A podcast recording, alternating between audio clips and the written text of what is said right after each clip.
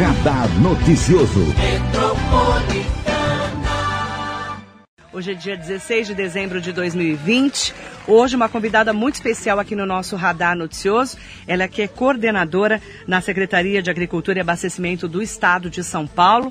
Bom dia, Juliana Cardoso. Bom dia, Marilei. Bom dia a todos os ouvintes. Estou muito feliz de estar aqui de novo. Eu fico feliz também de a gente poder fazer um balanço desse ano de pandemia do novo coronavírus. Sim. Que ano, né? Que e ano. falar em agricultura e abastecimento, que são realmente é, os, os problemas que a gente ficou com muito medo de enfrentar durante essa pandemia, né, Juliana? Sem dúvidas. É, isso, assim, esse período de pandemia foi um desafio para todos, absolutamente todos. Mas acho que o pânico maior era faltar alimento, faltar produtos. É. Então a gente teve um trabalho assim muito intenso para garantir com que não houvessem rupturas, que a gente conseguisse garantir o abastecimento completo, que, que o agro não parasse e não parou. Uhum. Então foi assim extremamente desafiador, Marilei. E falar também, né, que a agricultura, o agronegócio, esse momento do abastecimento foram imprescindíveis para a gente entender também que São Paulo, né, você como está no governo do estado de São Paulo, eh, consegue eh, ter toda uma estrutura de atendimento e abastecimento para todos nós, né? Que foi um grande problema no começo da pandemia, né, Juliana? Exatamente. Isso foi um processo, Marilei, que para a gente também de entender como que as estruturas funcionam, né? Então, o medo das pessoas, vai faltar alimento no mercado. Então a gente começou, assim, logo de cara, quando começou a pandemia, ali em março ainda para abril, a gente fez uma série de ações emergenciais para garantir com que, primeiro, esse sistema como um todo tivesse monitorado, né? Porque, primeira coisa, a gente garantiu que o agro não parasse de ponta a ponta. Então, desde assim, as agropecuárias que fornecem os insumos para os produtores, os produtores, processo logístico, os canais de comercialização, essa foi a maior preocupação. Garantindo que tudo pudesse funcionar, a gente foi monitorar. Então, criamos um grupo de monitoramento em que vinham tem pessoas da APAS, que é a Associação Paulista dos Supermercados, representante das feiras livres de São Paulo, é, representante de todo o, comer, é, a, o transporte de cargas do Estado. Então, com isso, a gente conseguiu, e os produtores, obviamente, a gente conseguiu entender a dinâmica e perceber aonde tinha qualquer ruído. E assim a gente pôde agir de forma precipitada ali para evitar que tivesse qualquer ruptura. Aí criamos, é, garantimos a continuação das feiras livres, né? Isso foi uma discussão, inclusive aqui em Mogi, Foi. né? Foi muito, nós falamos muito da Feira Livre Foi. com o Renato Ábido, secretário de Agricultura. E foi uma Eh, discussão e- geral, foi, né? E muito preocupante também para a região, para todo o estado de São Paulo, né? É porque assim, a- a- as feiras livres são pontos de comercialização essenciais para os pequenos e médios produtores. Verdade. Essencial. E nesse processo, é, vários prefeitos, até por entender a necessidade de protocolos efetivos e tudo mais, parou as feiras. E para que a gente pudesse garantir o escoamento e também por ser um espaço ao ar livre, de possibilidade de circulação das pessoas se controlados, a gente, através da secretaria, emitiu um, um protocolo ali, uma resolução, falando como as feiras deveriam ficar abertas. Isso foi copiado no Brasil inteiro porque foi uma metodologia que a gente utilizou para garantir com que as feiras continuassem, mas de forma segura, Uhum. né? E é importante falar também, né, nesse momento da pandemia, que existia toda uma preocupação em torno de alguns alimentos, né? E vocês, como é que foi eh, sanar esse problema de alguns alimentos que falavam, olha, por exemplo, né, eh, a carne, né, e que subiu muito, inclusive. Sim. O alimento subiu demais. O arroz, esse arroz, meu Deus, como subiu. Como que faz eh, essa, essa, esse controle também desse valor dos alimentos? Bom, a gente fe... assim, a gente pegou os setores todos e discutiu, inclusive, o secretário Gustavo Junqueira com o Fernando Capês, né, com, Do com- Procon. do Procon. A gente discutiu até para entender quais foram os problemas que acarretaram o aumento dos preços. Então a gente fez diversas reuniões para tentar equalizar. Mas a verdade é que o contexto geral foi muito é, a a questão da pandemia, o aumento do consumo, por exemplo, do arroz, a questão externa do dólar tá tá favorável às exportações. Então foram todas essas dinâmicas e até o aumento do custo da produção. Isso a gente é difícil de enxergar, mas pensa que as pessoas estão tentando produzir os alimentos num esquema de guerra, porque são é, menos funcionários presentes no, no dia a dia, é dificuldade na logística e transporte dificuldade de armazenamento, enfim, tem muitos detalhes que tiveram que mudar e o custo de produção aumentou. Então não dá para falar que a gente produz hoje, né, período de pandemia, com o mesmo gasto que a gente tinha antes. Teve né? um aumento muito grande, né, no Teve. custo, né? E foi repassado para os alimentos. De certa forma, sim. O que a gente tentou garantir foi que ah, o processo ali na ponta, Uhum. que é são nos mercados, nos pontos finais de venda, a gente não tivesse aumento das margens. Uhum. Então essa foi a nossa grande discussão. Como que a gente controla o preço do arroz, por exemplo? Não controla, porque o Brasil não tem é, estoque regulador, né? Não tem, então, né? houve no passado, é, tinham as companhias que compravam todos os produtos. É, eu sei muito do café. Do café, do muito. açúcar. O açúcar também se falava Então, na muito. época do Collor, isso foi É. encerrado. As companhias nacionais de produtos específicos... tem mais esse controle. Não tem mais. Então, assim, falar que a gente tem estoque regulador não é uma verdade. Então, é- é- assim, quando tem qualquer variação mínima, afeta o preço. Afeta. É- Afeta é o nosso dia a natural, dia, né? né? Afeta o nosso dia a dia. Eu vejo as pessoas, por exemplo, comprando carne, comprando mais ovo, eh, fazendo uma substituição em relação à própria carne de frango, É as carnes mais, mais, mais baratas nesse É. momento, né? Por que, que a carne está tão cara, Juliana? Também, assim, uma série de fatores. Vamos começar por, assim, o agro como um todo. Ele é muito impulsionado, o PIB agro é muito impulsionado pelos grãos. E os grãos são ração para os animais. Sim. Então, eu, eu vou falar de proteína animal como um todo, tá? Tá, então vamos lá. Você falou em grão, soja, milho. Soja, milho, sorgo, Sorgo, enfim. tá. Todos esses produtos são Que- grãos que servem de, de Então, durante a pandemia, o agro, inclusive, aumentou o seu PIB, porque teve uma super safra, só que esse produto, em grande parte, foi exportado. Então, é, é, ficou pouco, pensa assim, que nos estoques ficou pouco aqui no Brasil, muito foi para fora, pouco produto, muita demanda, aumenta o preço. Então, todo esse desenho é, é, acabou fazendo com que o custo de produção ficasse mais caro. Fora que o Brasil é um grande exportador de carne e proteínas animais. Um grandíssimo. Demanda da China, demanda dos Emirados Árabes, tem muita demanda no mundo é, é, lá fora. Então, a proteína acabou aumentando, o dólar alto, tendência de exportação. É mercado. E por que, que a gente fala tanto da China? Porque a China compra muito do A Brasil? China compra muito do Brasil, muito de São Paulo. Muito. Muito. E nesse momento da pandemia, teve, né, esse aumento também da procura, né, da alimentação. As pessoas ficaram mais em casa, comerão mais em É casa. verdade. Não é verdade? O mercado interno impacto. aumentou, é verdade. A gente manteve as exportações, só que o, o consumo interno aumentou bastante. Então, quando você para para olhar, você fala, poxa, eu tô no meu dia a dia ali, eu planejei que uma parte eu vou vender para fora e a outra parte eu vou vender para o meu mercado interno. Só que o meu mercado, mercado interno começou a consumir muito mais. Então, assim, você não tem estoque, você não tem. Não são produtos que você consegue simplesmente. É, vou abater hoje um, um- um animal para consumo e eu vou entregar amanhã. Não- o processo não é do dia seguinte, né? Exatamente. o processo das grandes são é, é, demora mais, então não dá para simplesmente produzir ou aumentar a produção do dia para a noite. Nós ficamos aí, né, nesses meses todos, de março até agora dezembro, e a gente tem visto uma reflexão em torno de tudo, né, Juliana? Você sabe, você está ali na coordenação da Secretaria de Agricultura e Abastecimento do Estado de São Paulo, e a gente refletiu sobre tudo, né? Sobre alimentação, sobre eh, ficar mais em casa, o trabalho em casa, né? O home office. E eu tenho visto grupos, muitos grupos, que começaram a repensar de como se alimentar nesse verdade. momento, né?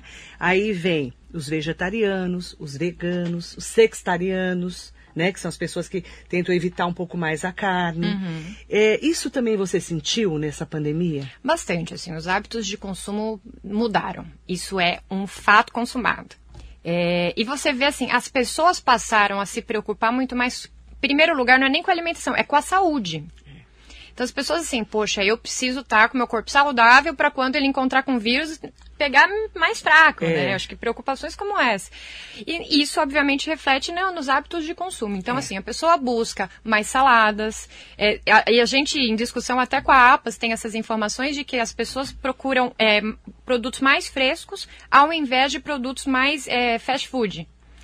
Ent- Só que também não querem muita coisa crua. Então, até em uma conversa que eu tive com o pessoal da, de uma dessas de entrega, eles falaram que o mix de produtos eles têm buscado, ao invés de comer um sushi, comer um produto muito frito.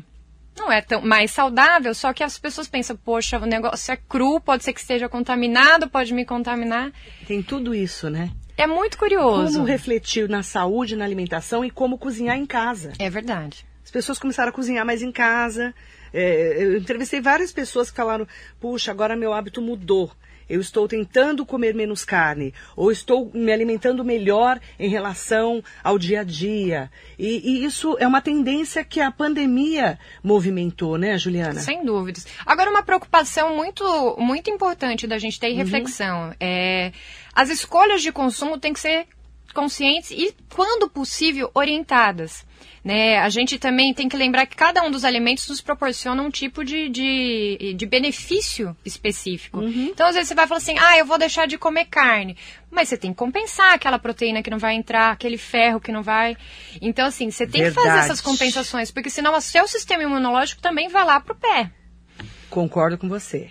Principalmente quando você substitui a carne. Sem A dúvidas. proteína. É, né? e aí vem quadro de anemia. Exatamente. Se você é, precisa estar com a sua saúde equilibrada, procurar um, nutrólogo, uma nutricionista, ou procurar na internet o que você pode substituir verdade. também. Tem, Tem muita ter. gente ensinando isso hoje, né?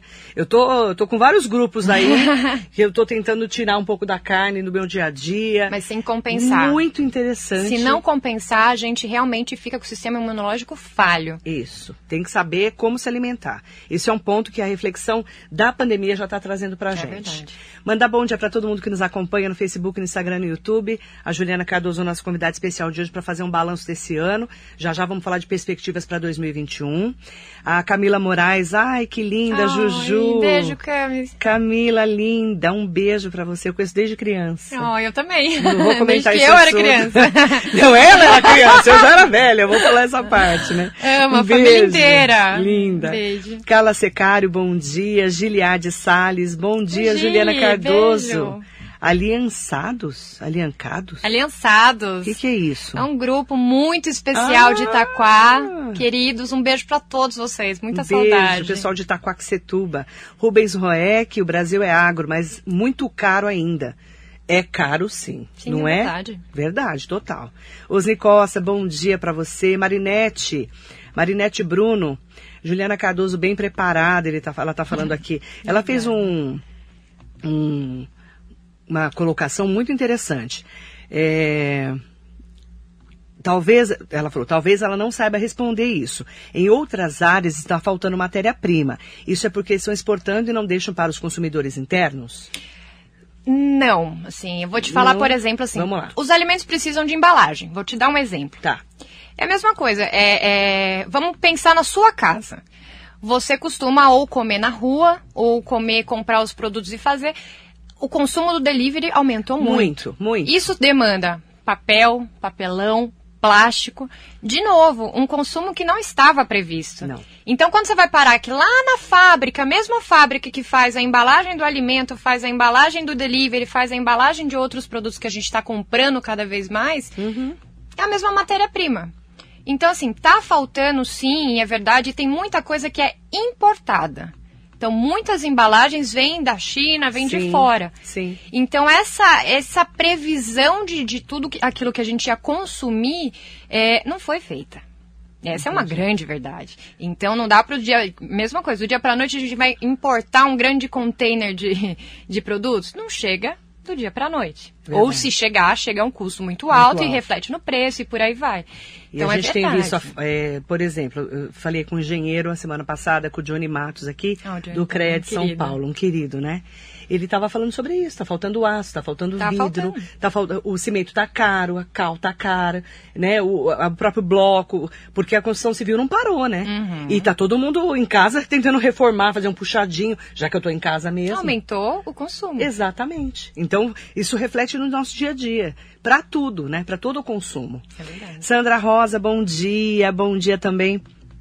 Roberto Borges mandando bom dia para você. dia. Bom dia também. Ah, o Ru- Rubens Roeck falou, escreveu aqui: quem ganha mais dinheiro na cadeia da distribuição? É pra muito saber? relativo, assim. É, a verdade é que o- quem, quem recebe menos em geral, especialmente produtos frescos, é o produtor. É. Porque vamos pensar assim, o produtor pequenininho, e é, e é por isso que a gente tem algumas soluções que a gente está trabalhando na secretaria, mas vamos pensar no pequeno produtor. Pequeno produtor aqui da nossa região, que produz folhosas. Ele vai lá, ele produz, mas ele produz uma escala menor, então ele precisa de alguém com um caminhão que possa gerar demanda para vender no entreposto. Então, o produtor, aí ele vende por um, por um, um intermediário. Esse intermediário passa nas chácaras, pega o material e vai levar para o entreposto. No entreposto, ele vai lá e vende para um varejista. Esse varejista vai lá e vende para o mercado. E o mercado vai lá e vende para você. Então, assim, é uma, é uma cadeia muito longa. E no fim, cada um vai ganhando um pouquinho. Quem, quem ganha menos? É Sem dúvidas, é o produtor rural. Sem dúvidas.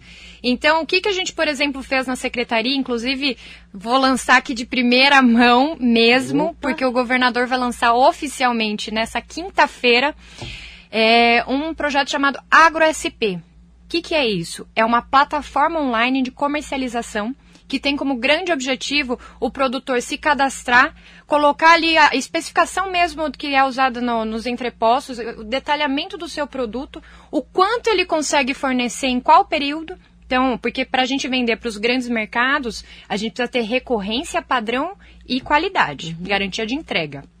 Então, nessa plataforma, o produtor vai lá, se cadastra, fala onde ele está, qual o raio que ele consegue entregar, ele mesmo entregar.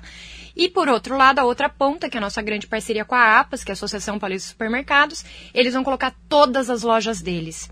Então, ao invés deles terem que ir até os entrepostos para comprar os produtos, o produtor consegue fornecer diretamente para os mercados. Parece uma coisa besta, o produtor é que ele muitas vezes tem a porta fechada nos mercados.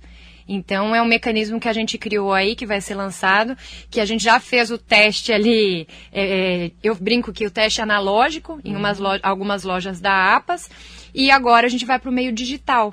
Então, para facilitar essas conexões, ou seja, o produtor elimina todos esses atravessadores, atravessadores e vai direto para o mercado. Consegue aumentar suas margens, consegue aumentar a sua ter contratos de venda, que isso traz garantias também para o produtor. Uhum.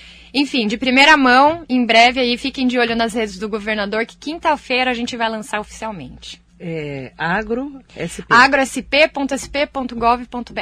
Novidade aí chegando, gente, principalmente para os agricultores, os produtores. Rony Roger, bom dia. Existe uma perspectiva para a melhora de preços na carne e proteínas de um modo geral? Existe. É, porque os preços já começaram a se estabilizar. Uhum. E até, vamos lembrar que a pandemia se inicia em março, mais ou menos. Então a gente já está quase que fechando um ano aí para, pelo menos foram dois trimestres que com Sim. certeza as pessoas já conseguiram de alguma forma se planejar. Então está começando a melhorar, a tendência é descer, mas ela vai ficar mais um tempinho ainda com preços mais altos. Manda bom dia para o Luciano Amaral, bom dia. É, o Roberto Borges está falando que na pandemia vendeu quatro vezes mais trigo do que antes da marca que represento. Olha só, é uma verdade. Como aumentou, né? A turma tá fazendo bolo em casa, né? É, é verdade, tá fazendo tudo em casa, torta, tudo. Nenamar, bom dia Marilei, sucesso sempre. Falando da Juliana Cardoso, pense em alguém que se prepara dia a dia com certeza de onde quer chegar. E vai chegar, acredito nisso. Obrigada. Ai, que linda, linda. um beijo para você. Felipe Martins, bom dia, mandando bom dia para você um beijo, também. Obrigada. Gabriel Sales, se o produtor rural pode, puder ter fatos que lhe proporcione um valor maior, ele pode ganhar mais. Sem dúvida. Certeza. E precisa, viu, Gabriel? O Felipe Sabará aplicou produtos de fruticultura e deram muito certo em Sampa. Ó, oh, que legal! Ele fez um projeto que ele coloca pessoas em situação de vulnerabilidade ali, uhum. que estão nas ruas, situação de rua mesmo, em uma fazenda, um sítio em que eles produzem lá dentro. Então, Olha, é um projeto legal. de, de é, agricultura urbana que deu bastante certo e que é uma forma de estimular com que o processo como um todo, né, dá autonomia para as pessoas. Bacana. Acho que isso é o mais relevante.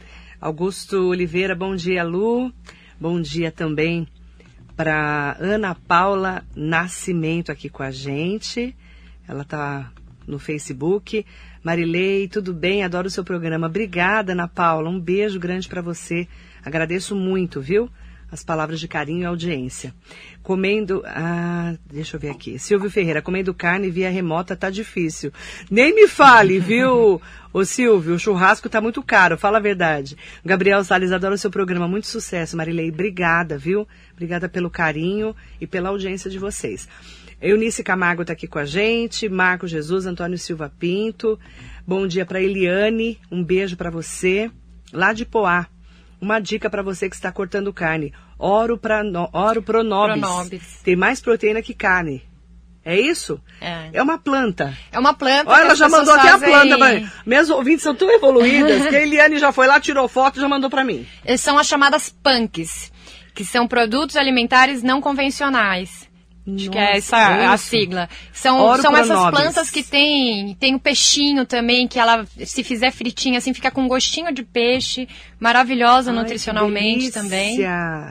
Que delícia! Adoro. Folha peixe é o peixinho. É um peixinho, é né? É o peixinho. Tem o peixinho, o ora pronobis.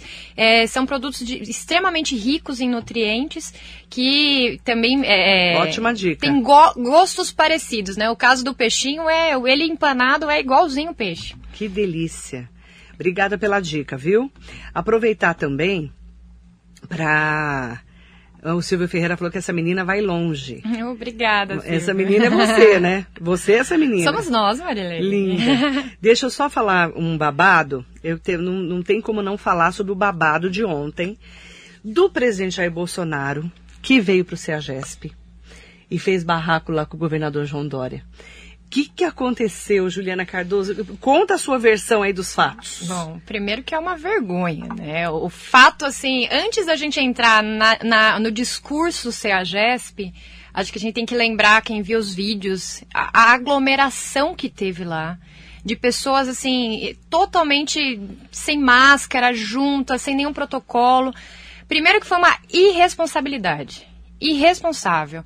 É... A minha maior crítica, assim, é desnecessário fazer isso no momento de agravamento da pandemia, num espaço que as pessoas é, é estão ali presentes que obviamente vão se aglomerar num evento como aquele. Uhum. Sim, é desnecessário, primeiro ponto. Aí depois, no meio dessa discussão, né, que ele vem atacar o governador porque fez a vacina enquanto ele não fez nada, é, vem falar para a população que ele não vai se vacinar porque ele não quer e ponto, dando maus exemplos. E aí vem aqui em São Paulo, no meio de tudo isso, somente para afrontar o governador que está fazendo um trabalho ali pela pandemia. Porque não tem outra justificativa. E aí ele vem aqui, o, o, o primeiro que o, o presidente se elegeu falando um discurso de direita, um discurso de privatizações, um discurso de melhoria da eficiência do Estado. Colocou, ele mesmo colocou a CEAGESP no programa de desestatização, não é de privatização, é desestatização. Outra coisa que é uma informação totalmente errada que ele coloca colocou no programa ele mesmo e agora com toda essa discussão política, porque são muitas pessoas, são votos. E obviamente é um discurso populista buscando votos. Ele volta na, na, no entreposto e fala que não vai privatizar coisa nenhuma. É verdade, ele não vai privatizar porque não é privatizar, é desestatizar. Vamos falar a, a, diferença? Privatizar, ele quer dizer que aquele equipamento público vai ser concedido a um terceiro, a um privado concedida, é um sistema de concessão. Isso não vai acontecer. O que, que vai acontecer? Qual que é o projeto que foi uma parceria governo federal, governo do estado e prefeitura, todos 100% acordados do que queriam fazer, vão fechar o entreposto, a ideia seria fechar o entreposto São Paulo e transferir para iniciativa privada. Quem é iniciativa privada? Qualquer um que queira fazer um entreposto de alimentos. Então, existem dois projetos que já foram protocolados no Estado, de regiões distintas, que vão atender a um público consumidor importantíssimo, inclusive um que vai beneficiar muito a região do Alto Tietê. É, e a outra que vai é, privilegiar a população lá do, do Perus, daquela região mais no final de São Paulo. E a iniciativa privada que monta tudo. Sem concessão, sem nada. Investimento privado somente. Uhum. Então, essa é a diferença. Só que a essa altura do campeonato, com todos os acordos postos, com toda a negociação feita já há muito tempo, o, o presidente vira São Paulo no meio é, é, dessa, desse problema da pandemia que a gente está tendo, para aglomerar as pessoas para fazer um discurso populista, é no mínimo um incoerente, um maluco, porque não faz sentido. Ele ontem fez barraco lá. É Bolsonaro baixaria. disse que nenhum rato vai sucatear a CEAGESP e o governador respondeu, afirmando que o presidente deve estar se referindo a si mesmo.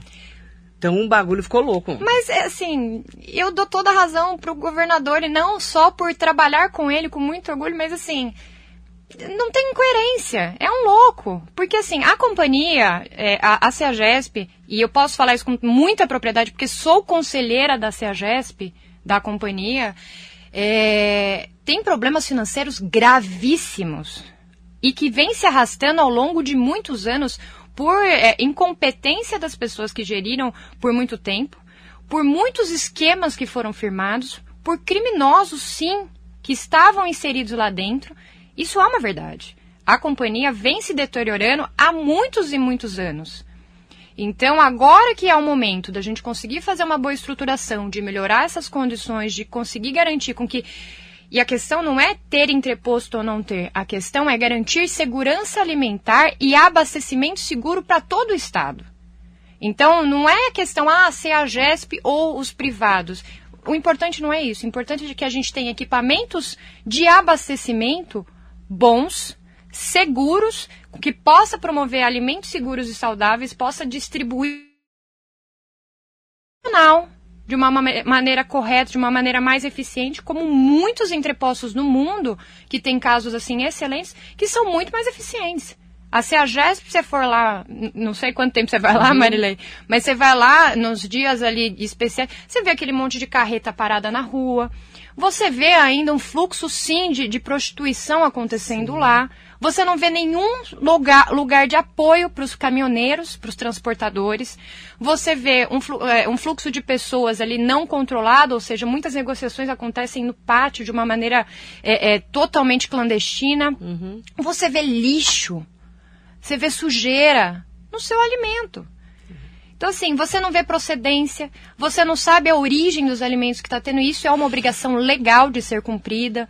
Então, tem tantos problemas que envolvem a CEAGESP, embora eu realmente é, tenha um apreço muito grande pela companhia e, enquanto conselheira, a gente está tentando ajudar muito a colocar as finanças de pé, e eu cuido exatamente dessa área, sou conselheira fiscal da CEAGESP. Uhum. É, a gente está tentando fazer esses ajustes, mas é um problema que está estruturado e arraigado lá. Então, assim, é irresponsável o presidente ir lá e fazer um negócio desse. Tá aí o posicionamento da Juliana Cardoso. A Ana Paula Nascimento fez uma pergunta muito interessante e importante. Há essa necessidade de fazer essa mudança na CEAGESP? Olha, minha opinião pessoal agora. Quem já foi lá sabe o problema que é. Sim, é, é, realmente a forma como ela está é desnecessário. Fora que Vamos pensar o seguinte: para que, que serve a CEAGESP? Serve para a gente consolidar produtos de produtores uhum. e ser um canal para distribuir para outros lugares. Então, assim, sai para a CEAGESP, da CEAGESP, produtos que vão abastecer o Brasil inteiro.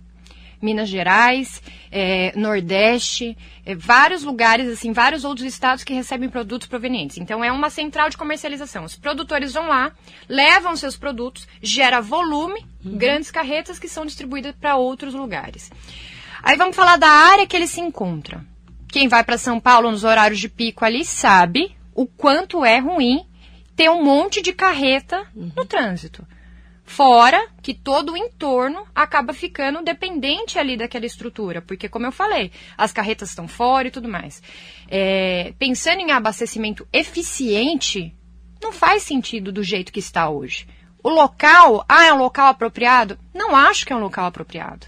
Aquele local é um local extremamente nobre na capital, que não tem estrutura de, de vias de acesso para facilitar para os produtores uhum. rurais ou para os, os transportadores e etc. chegarem ou saírem. Então, assim, eu não acho que a estrutura que está lá ela é eficiente hoje.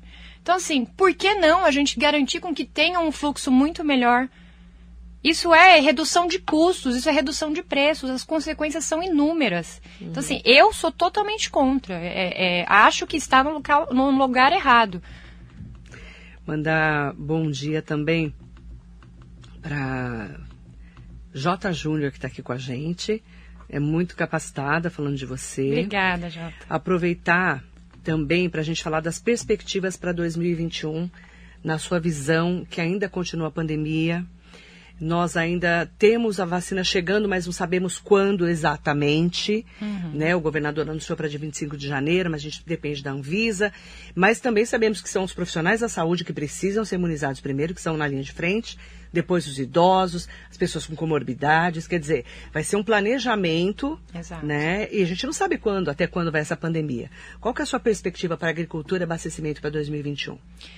Bom, pensando na perspectiva da produção e etc., a gente vai continuar produzindo. O agro não parou. São Paulo, e diferente de muitos outros estados que têm monoculturas, a gente tem umas é, culturas muito diversas.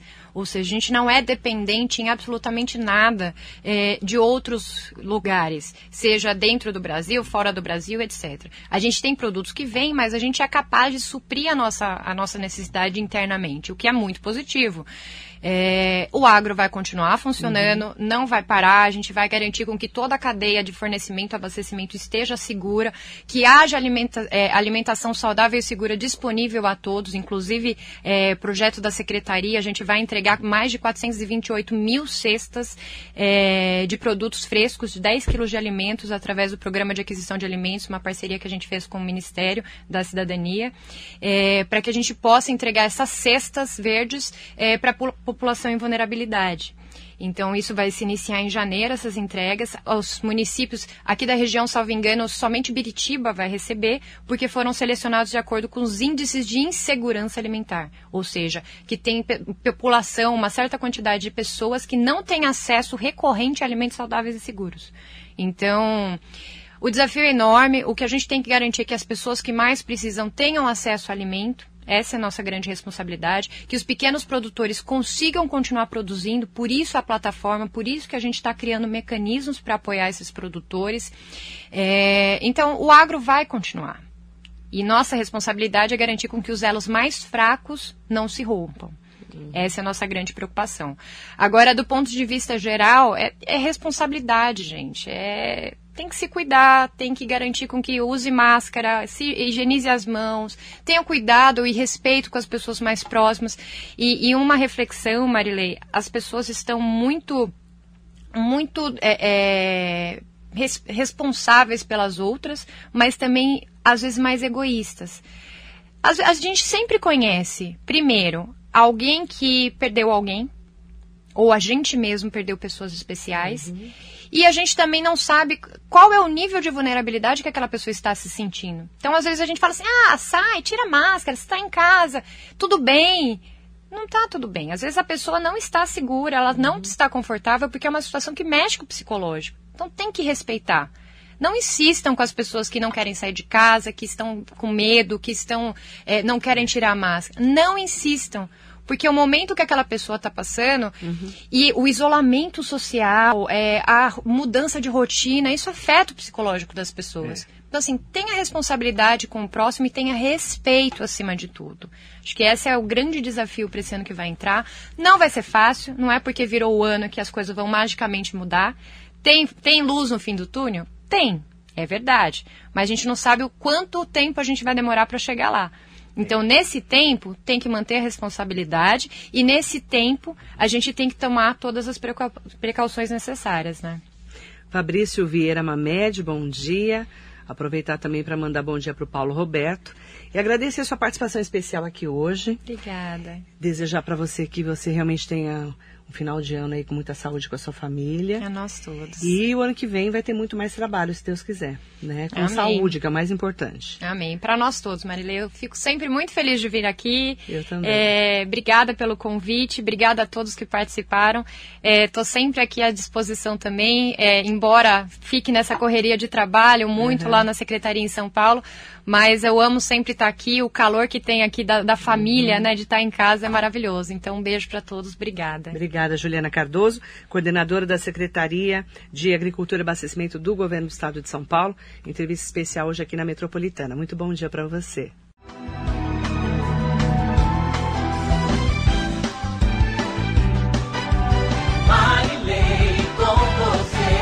Radar Noticioso. Metropolitana.